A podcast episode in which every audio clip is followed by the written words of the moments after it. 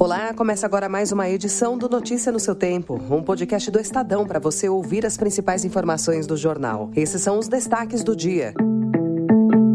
Proposta de tributação aumenta a resistência do agronegócio à reforma tributária. Para conter crise, Lula cobra de ministros liberação de cargos e emendas e o avanço de doenças respiratórias graves em crianças.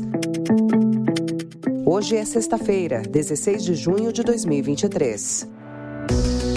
Estadão apresenta Notícia no seu tempo.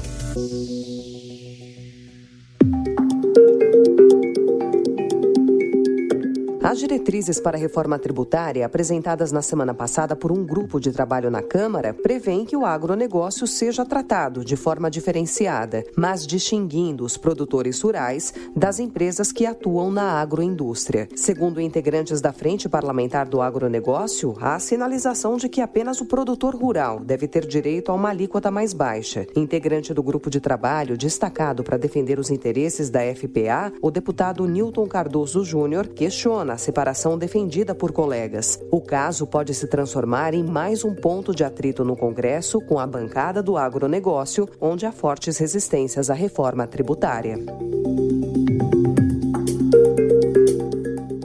O Senado vai avaliar o projeto do novo arcabouço fiscal na próxima terça-feira, disse o presidente da Casa, Rodrigo Pacheco. Após reunião com lideranças do Senado e os ministros de Lula, Pacheco confirmou que o texto será analisado pela Comissão de Assuntos Econômicos na terça-feira e levado a plenário na sequência. Foi uma reunião produtiva e nós esperamos que na próxima semana, terça-feira, na Comissão de Assuntos Econômicos, possa ser apreciado o projeto. Apreciado na comissão, vamos levar diretamente ao plenário, porque é muito importante o Senado é, aprovar rapidamente o arcabouço fiscal e, e cumprir essa etapa. Questionado sobre mudanças no texto, o presidente do Senado lembrou que o relator, Omar Aziz, está conversando diretamente com deputados, inclusive com o presidente da Câmara, Arthur Lira.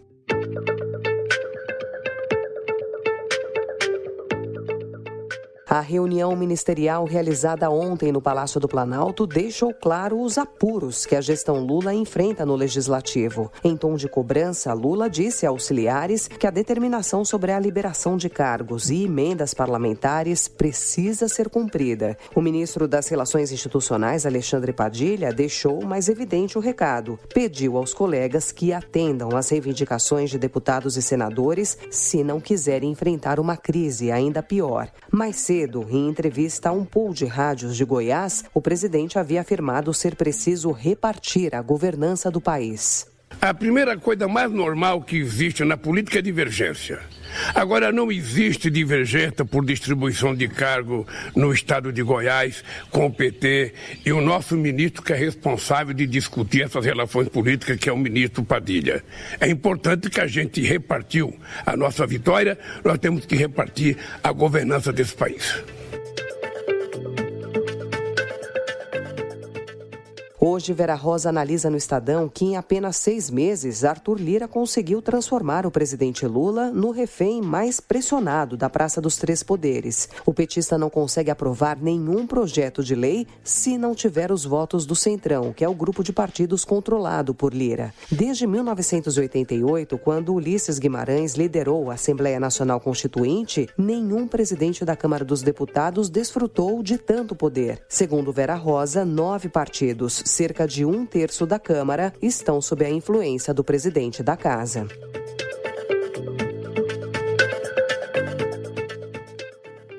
A Polícia Federal cumpriu ontem três mandados de busca e apreensão no gabinete e em outros dois endereços ligados ao senador Marcos Duval, do Podemos do Espírito Santo. As diligências foram decretadas pelo ministro Alexandre de Moraes, do STF. A PF chegou a pedir a prisão do parlamentar, mas Moraes não acolheu a solicitação. Na operação, os agentes apreenderam o celular do senador. As redes sociais dele também foram suspensas no fim da tarde. Marcos Duval fez publicações em insinuando que Lula, Flávio Dino e Alexandre de Moraes sabiam dos atos golpistas. O senador é investigado pelos crimes de divulgação de documento confidencial, associação criminosa, abolição violenta do Estado Democrático de Direito, golpe de Estado e organização criminosa. Somadas, as penas máximas para esses delitos alcançam 31 anos e seis meses de prisão.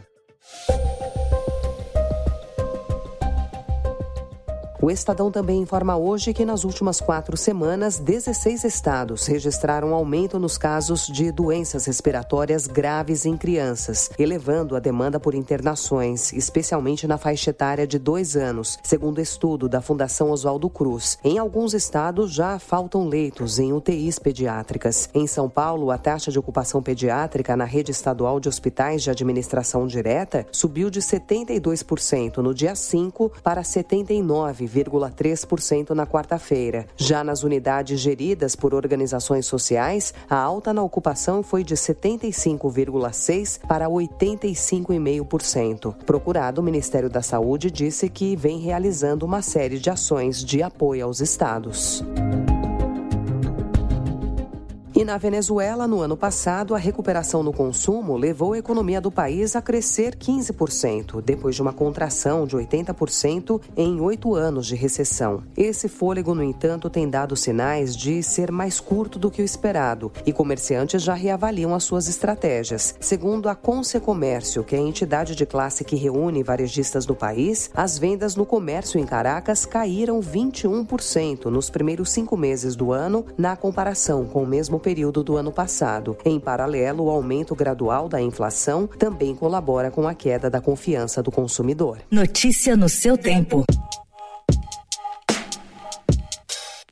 A Lei Geral do Esporte entrou em vigor ontem, estabelecendo punição severa para a corrupção privada e para quem cometer atos racistas, homofobia, xenofobia ou sexismo em praças esportivas. A nova legislação também atendeu aos atletas num ponto crucial. Ao sancioná-la no dia anterior, o presidente Lula vetou as cláusulas compensatórias, ponto que era bastante criticado e alvo de protesto de jogadores de futebol. A Lei Geral do Esporte unifica todas as normas do esporte brasileiro. Essa foi mais uma edição do Notícia no seu tempo, com apresentação e roteiro de Alessandra Romano, produção e finalização de Felipe Caldo. O editor de núcleo de áudio é Manuel Bonfim. Obrigada pela sua escuta até aqui e um excelente fim de semana.